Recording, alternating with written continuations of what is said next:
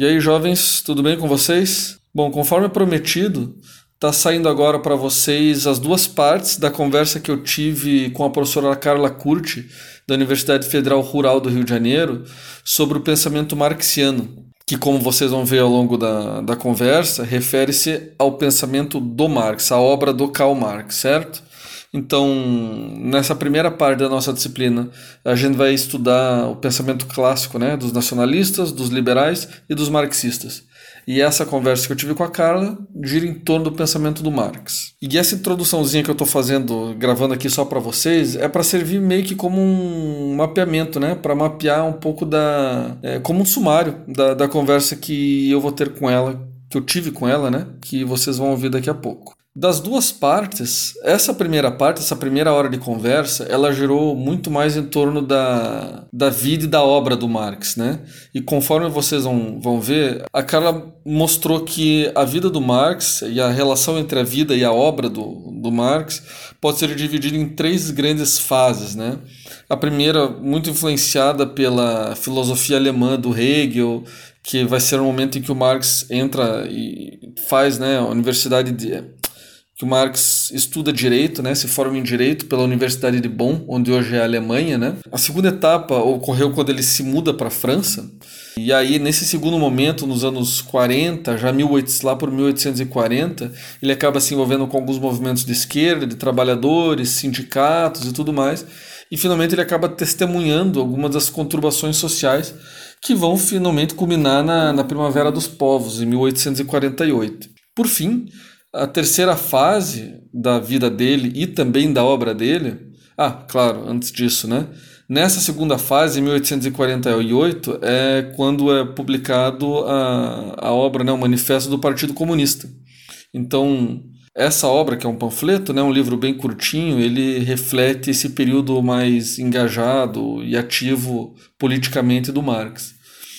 Aí a, a Carla contou, vai contar melhor do que eu, né, sobre as conturbações na vida pessoal e política ali do Marx, que vão e essas conturbações que vão fazer com que ele tenha que se mudar para a Inglaterra.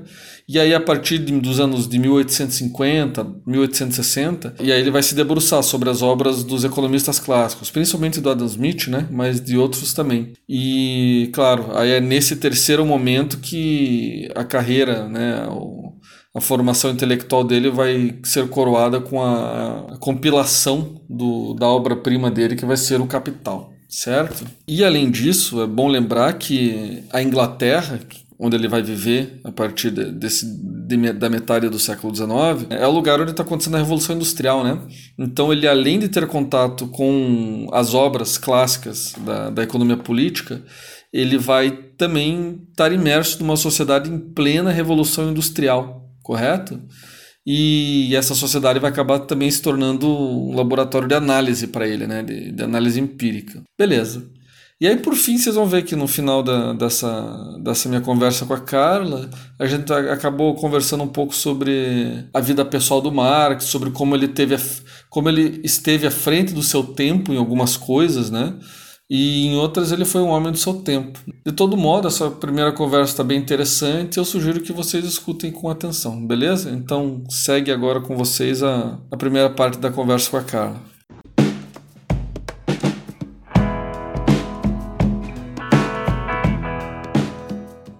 Eu convidei a professora doutora Carla Curti, que é professora do Instituto Três Rios, da Universidade Federal Rural do Rio de Janeiro. Eu chamei a Carla porque ela trabalha com, faz parte do grupo de pesquisa é, de estudos marxistas, né, o Laboratório de Estudos Marxistas, Lema, da UFRJ barra da UFRRJ, e do coletivo de marxistas da Rural, né, da Federal Rural do Rio de Janeiro também. Então, para começo de conversa, Carla, eu faço a pergunta, seja muito bem-vinda, e eu te pergunto, sua caravana vem de onde, Carla? Fale para nós um pouco sobre você, sobre a sua formação, o que, que você pesquisa, onde você trabalha?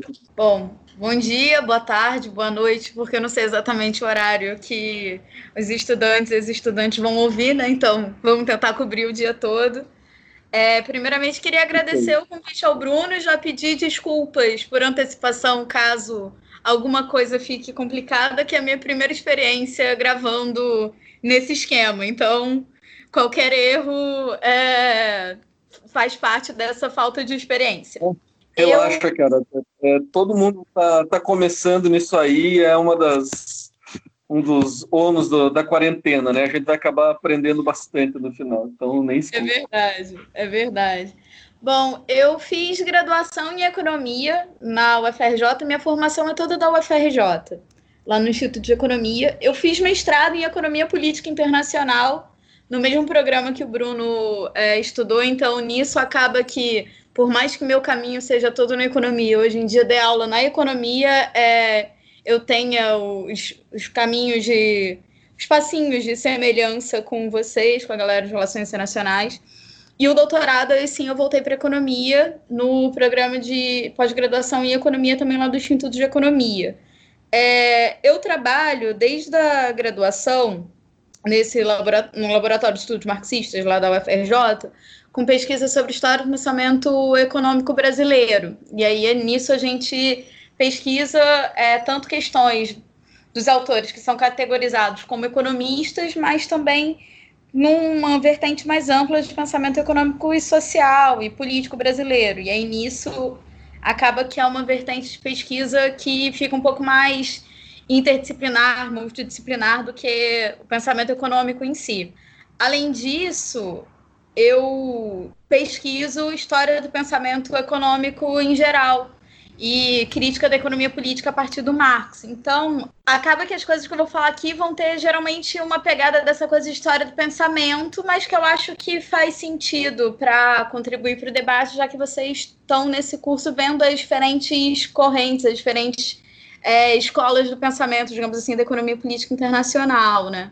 Lógico que todas essas escolas dariam, cada uma delas, um curso ou vários cursos, Aqui a ideia é falar um pouco em termos mais gerais e de acordo um pouco com as leituras que o Bruno passou para vocês, né? Pelo que ele me passou. Obrigado, então, Carla. Espero que a gente tenha aí um papo bem legal. E aí, essa é uma questão, primeiro, para começar, eu acho que ele podia diferenciar, né? Se puder explicar, para mim, inclusive, é, o que, que, diferencia o pensamento marxiano do marx, dos marxismos, né? É, foi inclusive bom você usar o marxismo hoje no plural, porque eu acho que isso é uma questão muito importante. Vamos lá. Geralmente, é, pensamento marxiano ou de Marx ou do Marx, eu geralmente, para é, enfatizar, que é quando eu estou falando do que o Marx apresenta, falou o pensamento do Marx ou de Marx ou marxiano mesmo. Marxiano eu uso menos, mas é do Marx que é o que a gente está falando do que está na obra do Marx e em algumas das obras do Marx e do Engels. Aí é bom fazer esse parênteses. É, a gente geralmente chama, fala do Marx, mas aproveitar que a gente está no ano do bicentenário do Engels, é bom lembrar que muitas das obras de referência do que a gente chama do pensamento marxiano são obras em que o Marx e o Engels escreveram conjuntamente ou que fizeram parte de debates do Marx com Engels. Então é bom lembrar que é do Marx e do Engels também, alguns dos pensamentos das questões que a gente considera como pensamento marxiano ou de Marx. Mas o Marx é quem produziu é, o maior número de obras e é quem acabou ficando mais famoso, talvez por conta de seu autor é, único, digamos assim, do Capital, e aí, já aproveitando esse parênteses, lembrando que o Capital, que é a obra de referência maior nos debates que a gente vai fazer de crítica da economia política, e, e são os textos que vão ser referência para muitos dos debates, que depois vão influenciar os autores que vão se reivindicar marxistas, era uma obra que o Marx tinha intenção de ser muito mais ampla em que inclusive a ideia era ter um volume sobre mercado mundial, então um debate que tem total a ver com as questões da economia política internacional, mas isso acabou não acontecendo. Muitas das questões sobre o mercado mundial aparecem nos últimos capítulos do livro 1 e em alguns capítulos do livro 3, mas que o Marx só publicou em vida o livro 1. Os livros 2 e 3 foram foram finalizados para publicação pelo Engels. O livro 3, ele estava inclusive um pouco menos acabado do que o livro 2. O livro 2 estava bem próximo à publicação, à época do falecimento do Marx. Então, acho justo a gente reivindicar o Engels, porque ao menos no Capital mesmo, ao menos na posição de editor, ele também teve é, um papel. Já os autores marxistas e os pensamentos marxistas, ou as diferentes vertentes do pensamento marxista, são os autores e autoras que, de alguma maneira, reivindicam ou um método apresentado pelo Marx, e a gente vai falar daqui a pouco sobre ele, o método materialista histórico e dialético, ou método é, materialista histórico dialético, ou método é, dialético histórico materialista, enfim, várias combinações que podem as pessoas a defender das traduções que usam podem fazer diferentes combinações, mas o método que usa o materialismo histórico e a dialética é uma referência para identificar os autores que se reivindiquem marxistas ou não, mas também as diferentes formas de influência das diferentes obras do Marx e do Engels. Então, assim, é importante falar em, em marxismos, primeiro porque a gente está falando já de uma tradição que tem é, seus cento e poucos anos, pensando que é, a publicação do Capital já completou 150 anos, e a gente pode pensar em autores que sejam, de alguma maneira, contemporâneos ou que foram posteriores, imediatamente posteriores ao falecimento do Marx, e se reivindiquem marxistas, como, por exemplo, Kautsky, que foi, chegou a trocar muito com Engels, como autores contemporâneos agora nossos, do, da segunda, da quase terceira década né, do século... É, 21, aí já são muitas décadas de diferentes autores com diferentes vertentes do marxismo. E aí, tantos movimentos de aproximação, de uso do marxismo é, pelas diferentes correntes é, no campo, digamos assim, político. Então, a gente pode pensar com referência aos diferentes momentos do movimento internacional comunista, do movimento internacional socialista. Isso vai ter diferentes influências sobre os diferentes marxismos. E aí eu vou dar um exemplo do a influência do período do Stalin, do stalinismo e das formas que a gente pode chamar de mais mecanicistas ou economicistas do marxismo. Isso pode ser identificado como uma vertente, digamos assim, ou também é pensar é, a partir de diferentes autores e diferentes desdobramentos da obra do Marx. Então, por exemplo, é, a partir do Lenin, a gente tem é, diferentes combinações de elementos da obra do Marx e do Engels que vão é, trazer um tipo de marxismo, digamos assim. A partir do Gramsci, vão ter outros tipos. E aí eu estou fazendo referência a alguns autores que vão ser importantes para os debates da economia política internacional. Então, enfim, estou falando que é, a gente pode pensar em diferentes tipos de marxismos. Agora, eu não vou propor aqui uma, um termômetrozinho, um, uma régua, qualquer instrumento de medida para dizer se é mais marxista ou menos marxista. Acho que é legal pensar o método como uma questão de referência. E aí, quando a gente falar do método, eu retomo algumas das coisas que eu acho que é importante pensar do método. Mas acho que isso vale muito para a gente pensar os autores contemporâneos, assim, porque tem muito ecletismo. E aí é, eles possam, possam, possam se reivindicar, aliás, eles se reivindicarem marxistas ou não, pode ser um critério, mas não é o único deles, entendeu? Eu acho que a gente pode pensar a configuração do pensamento de uma maneira um pouco mais complexa. Certo, perfeito. Então, olha, esse primeiro mapeamento que você fez aí entre é, o pensamento marxiano, ou do Marx, né, como você coloca, e os diversos marxismos, já deixa claro que assim, a obra original do Marx e também do Engels é fenomenal, é muito grande, é muito abrangente e diversas correntes de pensamento da sociologia, da economia vão beber dessa fonte é, primeira, né? Para complementar uma coisa que eu acho que é importante também quando a gente pensa nessas vertentes, é pensar que muitas das obras do Marx e do Engels não foram publicadas no período de vida deles e que foram sendo publicadas postumamente. Algumas delas estão sendo publicadas agora é, em línguas ocidentais, assim, ou muitas delas começaram a ser publicadas nos anos 50, nos anos 60. Assim. Então tem muita coisa que muitos dos autores estavam, sei lá, pensa o Gramsci na, no cárcere. Tem muita coisa que ele não teve acesso, assim. Então, também acho que é importante lembrar isso para a gente, é, a partir da perspectiva de hoje, entender esses autores no tempo deles, assim.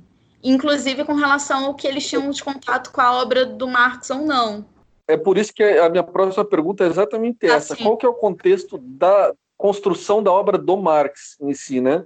Porque ele está estudando a Inglaterra em plena Revolução Industrial, pós ali guerras napoleônicas ou virada do século XVIII para o século XIX, primeira metade do século XIX, e é uma Inglaterra bem, um contexto bem específico ali que ele está estudando, né? Qual que você acha que seria a influência desse da historicidade da obra do Marx na própria obra do Marx, né?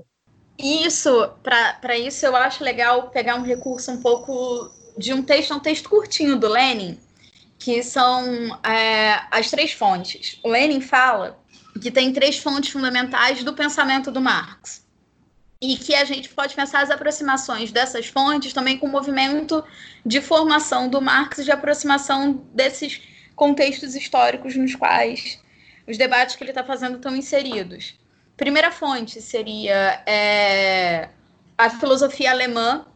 E aí, por que eu estou falando primeira fonte? Porque o Marx ele começa os estudos dele sobre filosofia. O Marx vai estudar e aí, né, aquele pr primeiro parêntese sobre a vida e a obra do Marx, não para a gente ficar sabendo os detalhes.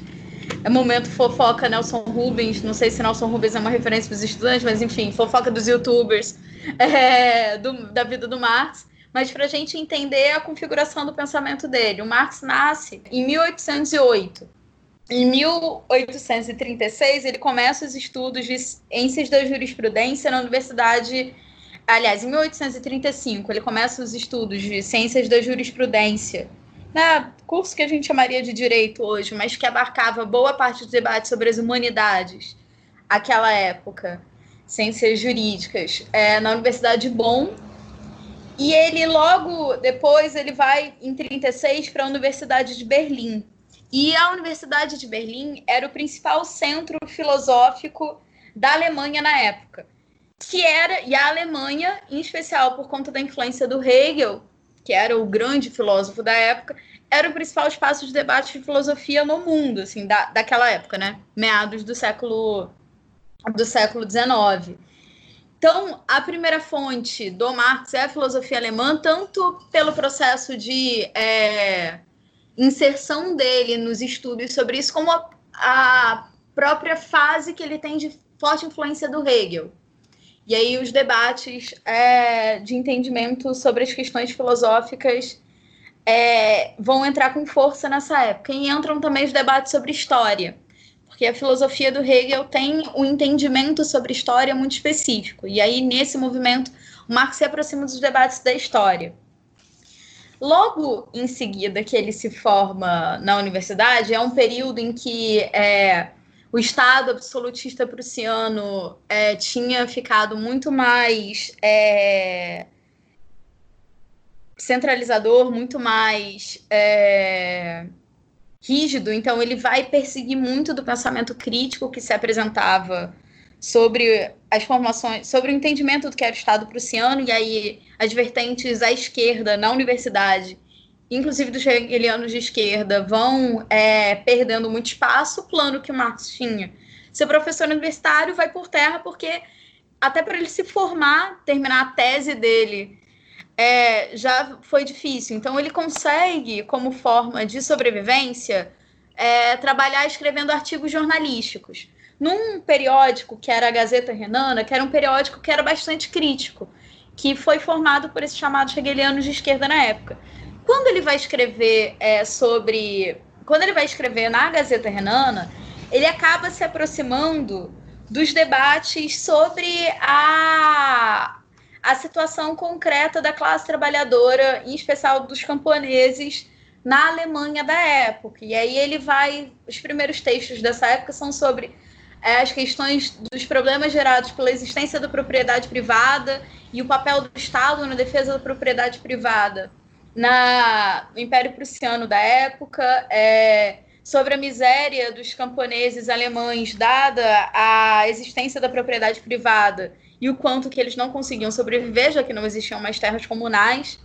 Então, nesse movimento, ele vai usando as referências da filosofia, que, dos debates filosóficos que ele tinha, do entendimento de história que ele tinha, para fazer colocações sobre a realidade concreta na qual ele estava analisa analisando os elementos da conjuntura que ele estava escrevendo para o periódico. É, tudo isso que você está falando ainda nesse primeiro ponto da, da, da filosofia alemã, né? Do, isso. E aí, nesse na biografia dele.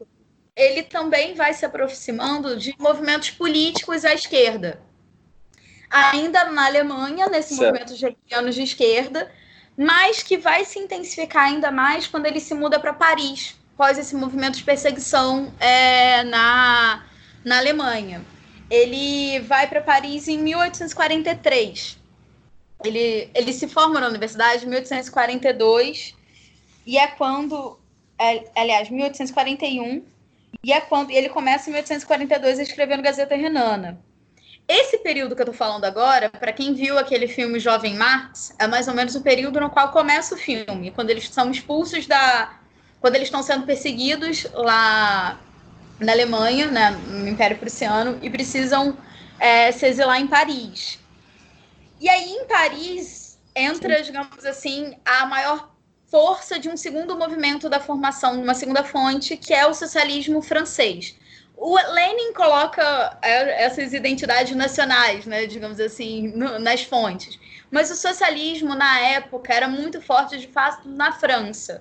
O Marx já tinha algum tipo de leitura dos socialistas utópicos, desde o período da juventude dele, é, mesmo antes da universidade, ele já tinha algum tipo de leitura, em especial o Saint-Simon.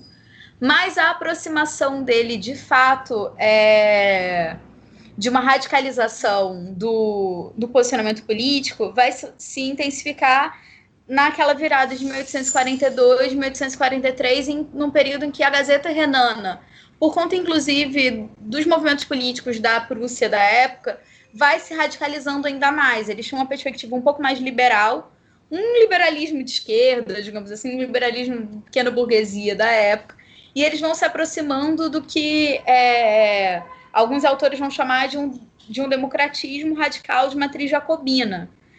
Então, uma referência um pouco mais radical, que era muito forte nos movimentos socialistas é, franceses da época. E aí, essa, essa mudança do Marx e da esposa, né, nesse início de configuração de família deles para Paris, são decisivos para esse movimento de aproximação do Marx do ativismo político, da militância e desses movimentos é, socialistas e coletivistas franceses. E aí ele mergulha nesses debates, digamos assim, de conjuntura de elementos políticos na, da Europa nessa época. E aí os elementos, digamos assim, de análise histórica sobre as condições concretas da classe trabalhadora na Europa da época vão se intensificando. Essa época é a época também que o Marx se aproxima do Engels. E o Engels é quem, dentre os dois, vai vai ter o primeiro escrito sobre a crítica da economia política. O Engels, em 1844, ele, é, ele escreve antes, né, em 1843, mas é publicado em 1844, um texto do Engels que é esboço de uma crítica da economia política, que é publicado nos anais franco-alemães.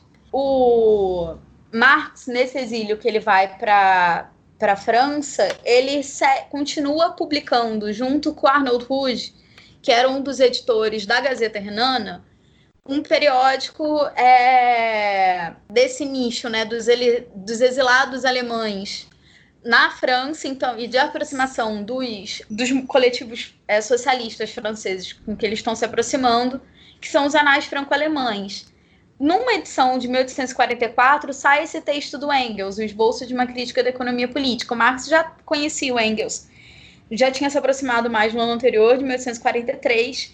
E aí, esse debate com Engels e essas questões em torno dos debates sobre a, as análises de conjuntura da, da situação da classe trabalhadora à época fazem com que o Marx se aproxime do que vai ser chamada terceira fonte, que talvez seja a que tenha mais peso no que a gente entende do que é o pensamento do Marx hoje em dia, que é a economia política clássica inglesa na verdade é britânica, né? Se a gente pensar que o Smith era escocês, por exemplo.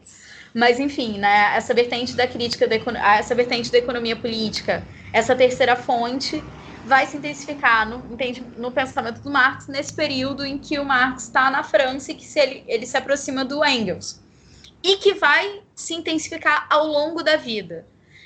Nesse período, a década de é, 40 do século XIX, na conjuntura política, social, é, europeia como um todo, foi bastante intensa e o Marx se envolvendo nas atividades políticas e também escrevendo nesses periódicos, fazendo análises sobre, sobre a conjuntura né, da classe trabalhadora e, e das situações, da, da conjuntura política mesmo da época, Marx vai sendo muito perseguido.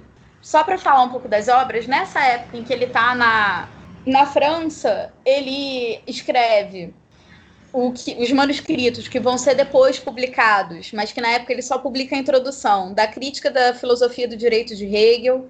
Ele escreve a questão judaica, esse sim é publicado à época. Ele começa a escrever é, os textos econômicos com manuscritos econômicos filosóficos, que são publicados postumamente. Então, assim, por conta dessa agitação política, ele é expulso da França, ele e a família são expulsos da França, se exilam em Bruxelas Aí, em Bruxelas, ele continua associado a esse movimento dos exilados políticos e que estão fazendo movimentos de tentativa de articulação política da esquerda, digamos assim, da esquerda socialista europeia nesses espaços. E aí ele escreve junto com Engels a ideologia alemã, que só é publicado no século XX, mas que é considerado uma das principais obras, tanto para o entendimento do método do Marx, da forma como ele faz a crítica do, do, da dialética de uma maneira idealista que está presente no pensamento dos hegelianos, como ele apresenta muitos elementos fundamentais do materialismo histórico.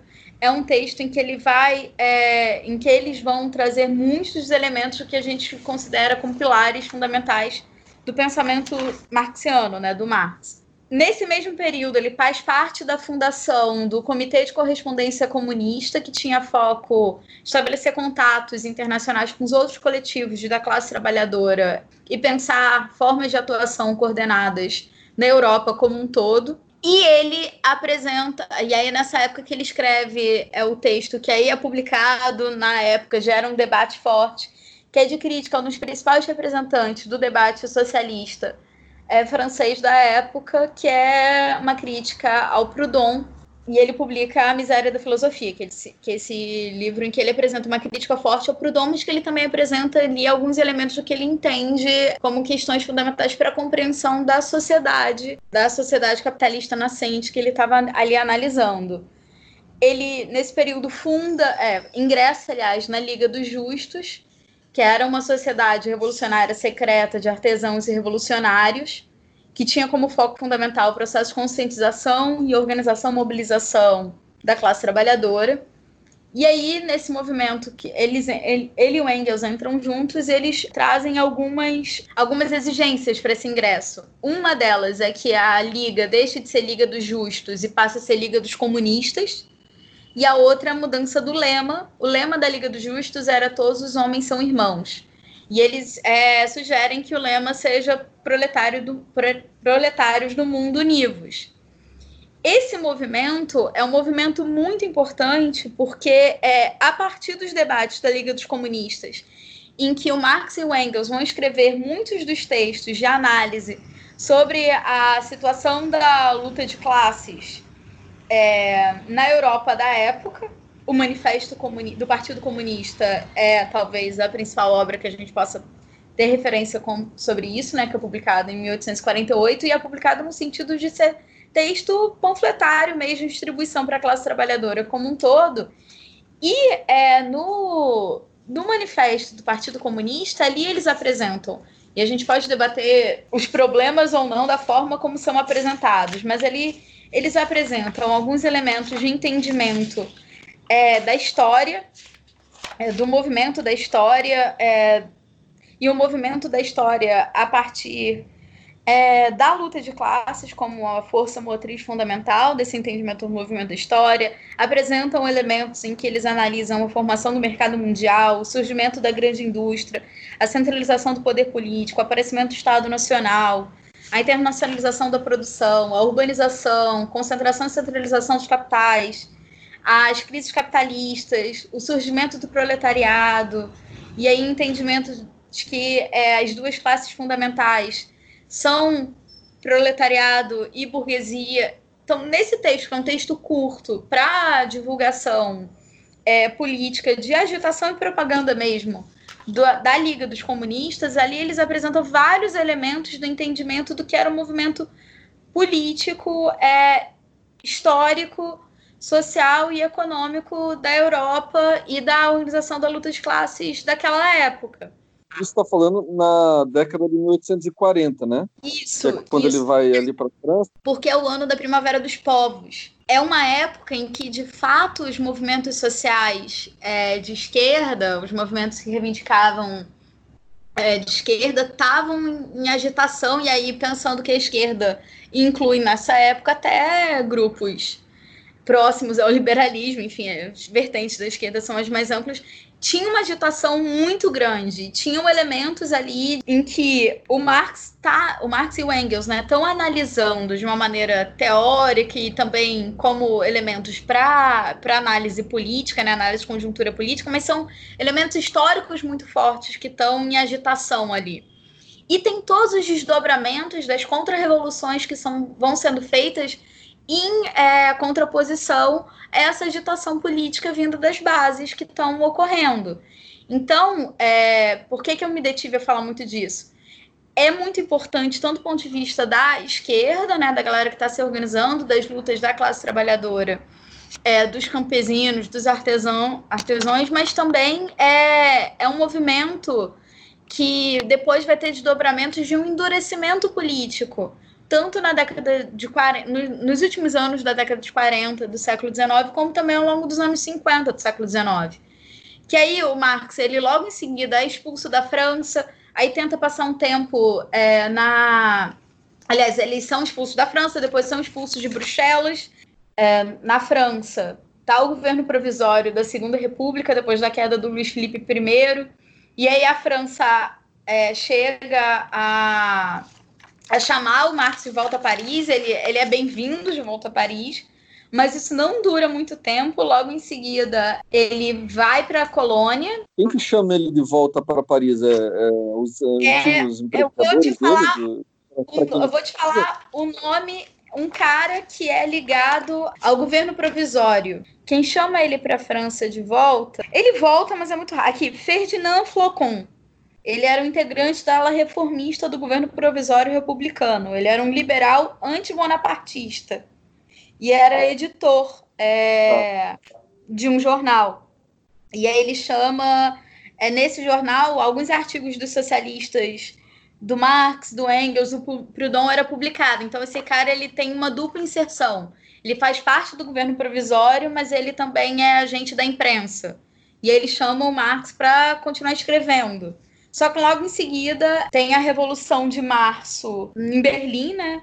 Uma insurreição operária em Berlim, que dá alguma esperança de que na Alemanha as coisas pudessem mudar.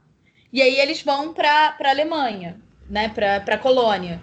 E fundam a nova Gazeta Renana. Que logo em seguida esse movimento operário articulado é abafado, os insurgentes são é, fortemente reprimidos Aí, nesse período, a nova Gazeta Renana vai ser fortemente reprimida e eles precisam ir para o exílio novamente. Aí o Marx volta para Paris, só que em Paris a situação econômica, já, a situação política já está muito diferente. É, o governo francês fala ou vocês vão para Bretanha, ficar exilados lá numa região bastante secundária nos movimentos políticos, ou até terciária, enfim, bastante isolada nos movimentos políticos europeus na época. Então, seria um exílio dentro da França mesmo, quase, ou sai do país. E aí é quando ele é, finalmente vai para Londres. E aí ele fica em Londres.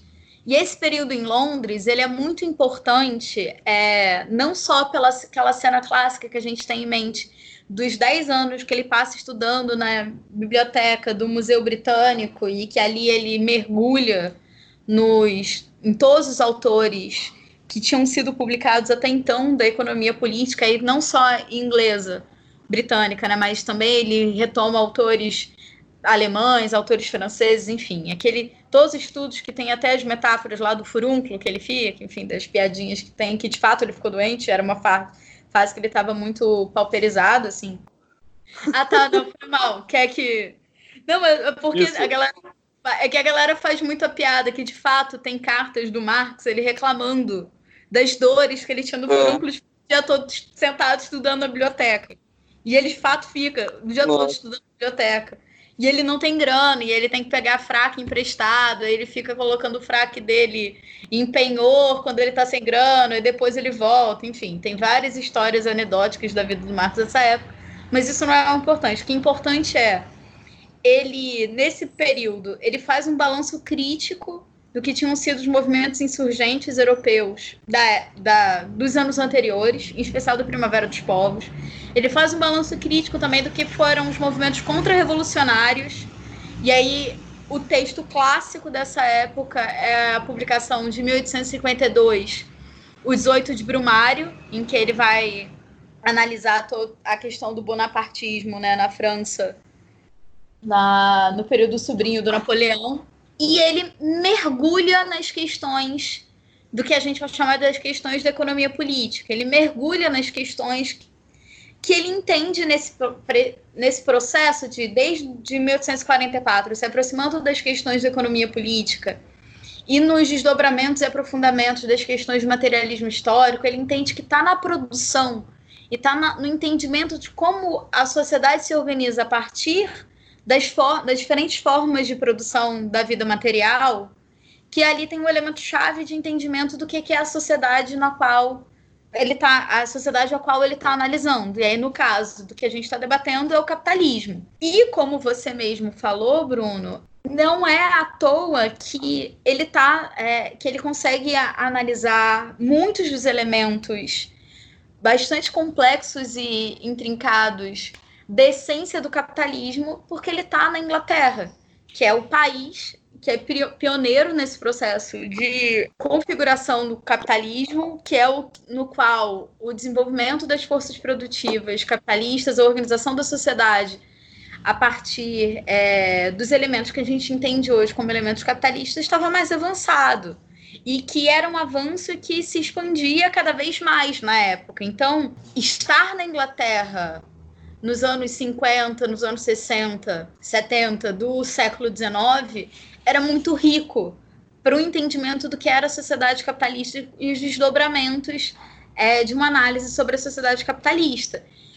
Esse movimento todo, é, o Marx continua nessa época escrevendo muitos textos é, de análise de conjuntura, que é inclusive o que, junto com os penhores dos poucos itens de valor que a família ainda tinha, e das ajudas é, financeiras do Engels. E aí, né, parênteses para quem não sabe, o Engels era um herdeiro é, de industriais alemães, então o Engels era um burguês, ele tinha grana e ele é, auxiliou muito Marx financeiramente, né, não só as parcerias que eles tinham, mas o Marx ele nessa época começa também a trabalhar como correspondente, como escrevendo textos de análise para jornais americanos da época, em especial o New York Tribune. E é a partir desses textos que ele, da venda desses textos, que ele consegue subsist, a subsistência da família dele.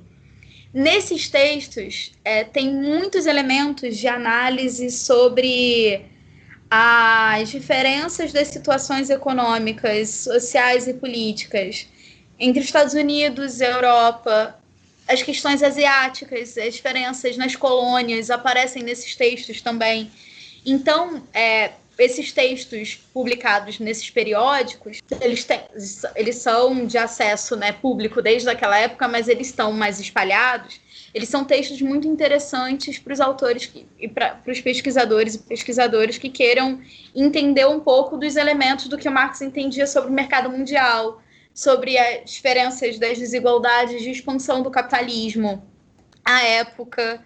É, então, vários dos autores contemporâneos que fazem debates sobre economia política internacional resgatam muitos desses textos também. E as análises de, dos anos 50 e 60, com foco na economia política, é, na crítica da economia política, foram os, que, foram os textos que resultaram na publicação do Capital.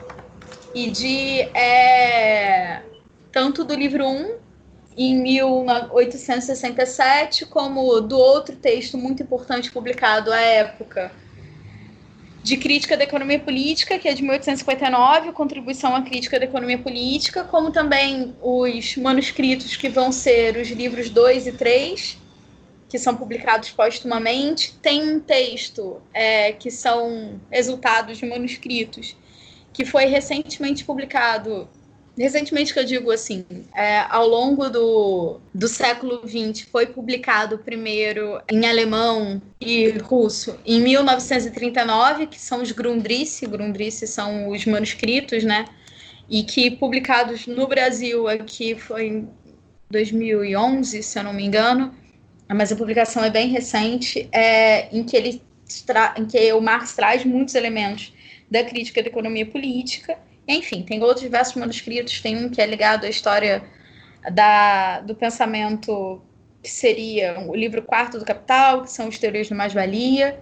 Acabei falando de uma maneira um pouco mais espaçada agora, mas é nesse período o Marx estuda muito, escreve muito os autores, os pesquisadores e pesquisadoras que estão no, no projeto MEGA, que é a, a sigla em alemão para as obras completas de Marx e Engels, que é um projeto que se iniciou é, no período da União Soviética, primeiro na, na Rússia, depois na Alemanha também, na Rússia e na Alemanha. Ele é no período do nazismo, eles conseguiram resgatar muitas das coisas da Alemanha e levar para a União Soviética.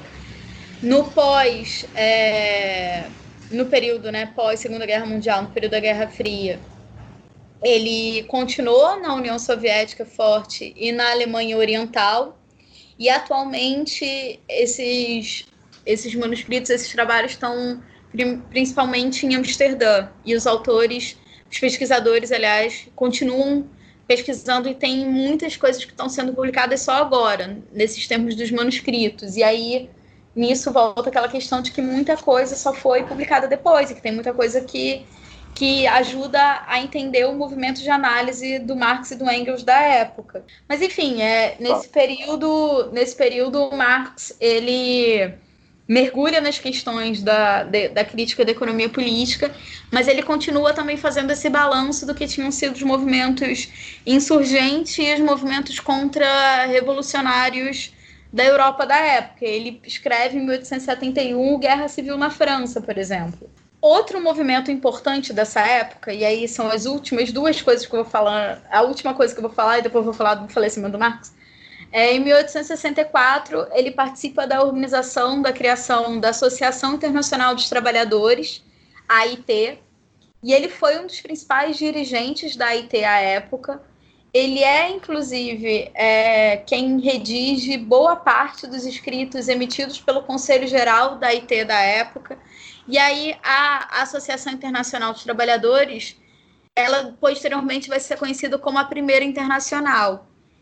É, como é um movimento de né, unificação da luta dos trabalhadores ao redor do mundo, muitas das análises sobre as diferenças, as desigualdades entre os diferentes países do mundo, as desigualdades, as diferenças da forma de organização da luta é, da classe trabalhadora, da luta dos comunistas, enfim, ao redor do mundo, aparece nesses debates da, da internacional.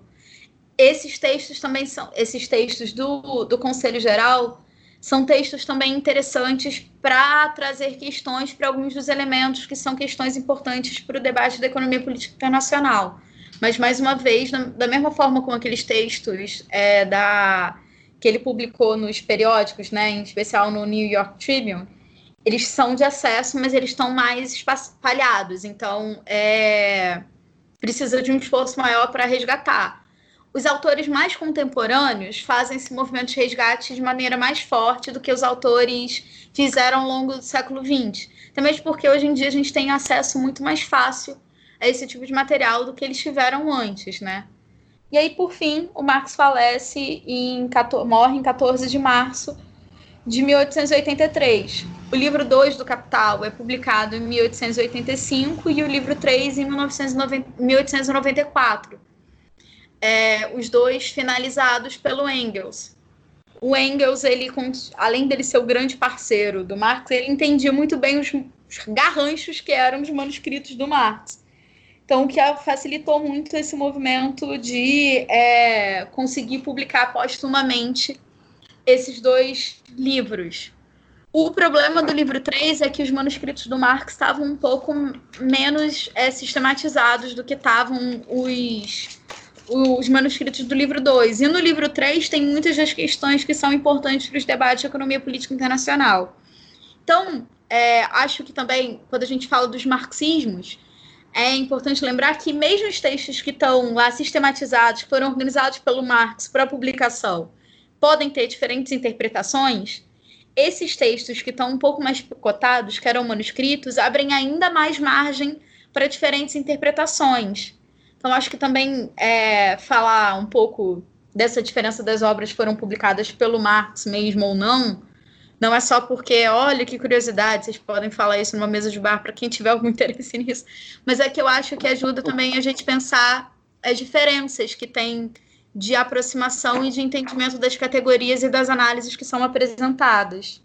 Enfim, falei para caramba sobre esse movimento da vida do Marx, mas e aí, quando a gente falar do método, desenvolvo um pouco mais isso, porque uma questão que é fundamental para o Marx e para o Engels, é o entendimento de que a formulação teórica, por mais abstrata e refinada e, e, complexa que ela seja, ela não é feita pelo diletantismo de caramba, que legal, vou pesquisar isso porque eu acho muito interessante. Ela tem um objetivo muito é, concreto que é servir de instrumento para a classe trabalhadora, instrumento para luta de combate ao sistema capitalista, né, no entendimento deles. Então, é, tudo que o Marx escreve, tudo que o Engels escreve, que eles publicam em vida ou não, são estudos feitos nesse sentido. Inclusive o Capital, e principalmente o Capital, que é para quem já teve contato em ler o Capital diretamente, não é das obras mais tranquilas da gente ler, mas tinha o objetivo de servir de instrumento para a classe trabalhadora e para a organização da luta. Então, enfim, isso é um elemento muito importante para o entendimento desse movimento da vida e da obra do Marx.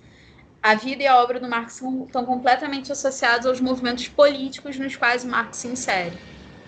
Esse mapeamento, novamente, agora você fez um mapeamento da biografia dele, como a obra dele, ela é uma sobreposição de camadas, né, que vão de camadas de experiências da, da vida dele, né, dos lugares onde ele morou, os grupos com os quais ele se envolveu, e as lutas que ele acabou se engajando. Então, para resumir, é, a partir dessa é, visão do Lenin, né? Então você diz que tem três, é, identifica ali três grandes momentos dessa formação intelectual do Marx. A primeira é muito influenciada pela, pela filosofia alemã, que tem a ver com o Marx jovem estudante na, no curso de direito, né? é, nessa parte mais jovem da vida dele. Período intermediário aí, que é o momento que ele vai se engajar com. Vai, ele se muda né, para a França, fica entre a França, a Bélgica ali e a Alemanha, que você falou, que é o momento ali em que ele acaba trabalhando como jornal, alguma espécie de periodista, né, de jornalista, de análise, publicando análises de conjuntura e entrando em movimentos de trabalhadores. E aí uma terceira fase, que é do Marx mais maduro, que é quando ele vai para a Inglaterra, e aí, como você falou, que ele vai cair de cabeça na economia política clássica, né? Vai estudar os, os clássicos ali, inclusive é. vai ser muito influenciado, né? Isso. Lembrando que ele já se aproxima do debate da crítica da economia política clássica lá em 1844, 1843, 1844. Só que ele vai se aproximando sucessivamente, né, digamos assim a questão da filosofia alemã, ele rompe bastante com a filosofia alemã. Mas os debates da filosofia, os elementos metodológicos da filosofia, digamos assim, permanecem, inclusive no Capital, permanecem outra, nas outras obras. E o posicionamento político do socialismo, do comunismo também é não são abandonados, né? Digamos, são, são movimentos que vão se agregando em essas diferentes fases, né? Sim, é essa ideia da sobreposição, né? Eles vão Isso. se acumulando em camadas de, e uma fase acaba influenciando, moldando um pouco a outra. E é um pouco como é a nossa vida em geral, né? A gente pega a biografia dessas grandes personalidades e a gente é isso, né? Não somos, mas aí eu já estou filosofando no Freud também. nessa. É, mas eu acho que tem a ver, e aí tem a ver do tipo de ele começa. Ah, a gente precisa pagar conta, a gente precisa existir, a gente tem as nossas questões, né? Isso tudo se mistura mesmo, é. né? E, pô, eu li alguma coisa de que ele era, assim, que as, ele era meio durão com as filhas, assim, né? Machista e tal, mas é que também é meio anacrônico você dizer que o cara no século XIX é machista, né? Porque... É, eu acho sempre importante a gente ponderar isso, assim, ainda mais eu que trabalho com história do pensamento, é de entender os autores e as autoras no seu período histórico, tanto para o bem quanto para o mal. Então, assim, assim bem para o mal parece julgamento de valor, né? Mas tanto para as coisas positivas quanto para as coisas que são problemáticas.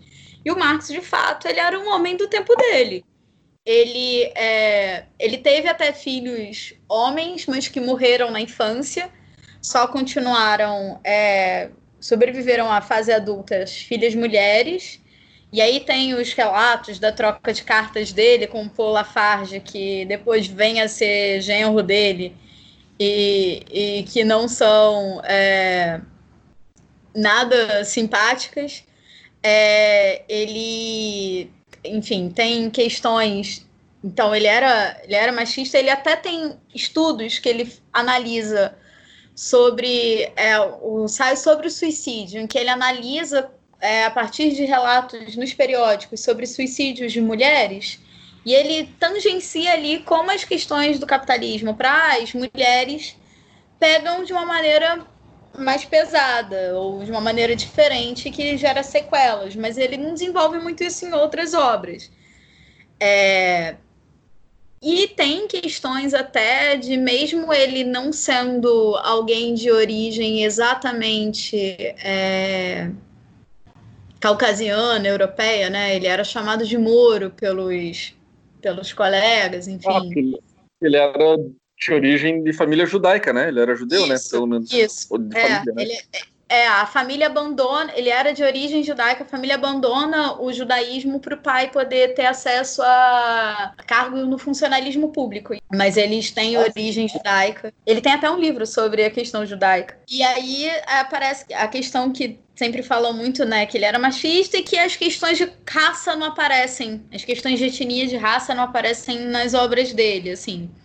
E Uhum. Isso é um debate polêmico, porque quando ele tem alguns textos sobre colônia, que, enfim, isso pode gerar. Esses textos sobre as situações coloniais podem gerar diferentes interpretações, mas se a gente pensar o que era o debate intelectual mesmo da Europa no século XIX, é, não ser explicitamente racista, não ser explicitamente, inclusive, eugenista em muitos dos casos, que eram né, as normas já é um movimento Sim. bastante crítico. Mas, de fato, ele não desenvolve esses, esses, temas. São temas que vão aparecer com mais força na esquerda ao longo do século XX, né? Então, falando isso porque é importante entender que o, os autores e as autoras vão ter as limitações do período histórico no qual eles estão inseridos. Isso não significa passar a mão na cabeça, mas significa entender que tem as limitações e tem as problemáticas de, de cada época, né? E com uma figura que é tão endeusada Esse... como, ou criticada como Marx, é sempre bom lembrar, né? É que a gente não está falando de nem endeusamento, nem destruição completa das figuras, mas entendendo elas no período histórico no qual elas estão inseridas, né? Sim, nem endeusamento, nem demonização, né? É essa Isso. ideia do cara como um homem de seu tempo e para muitas coisas à frente do seu tempo creio que fechamos esse primeiro bloco aí de biografia e formação da, da obra do Marx, né?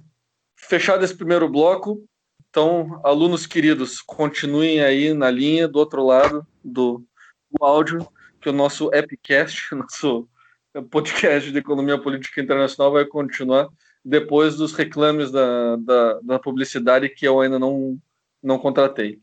Vou parar aqui a gravação e já já a gente continua.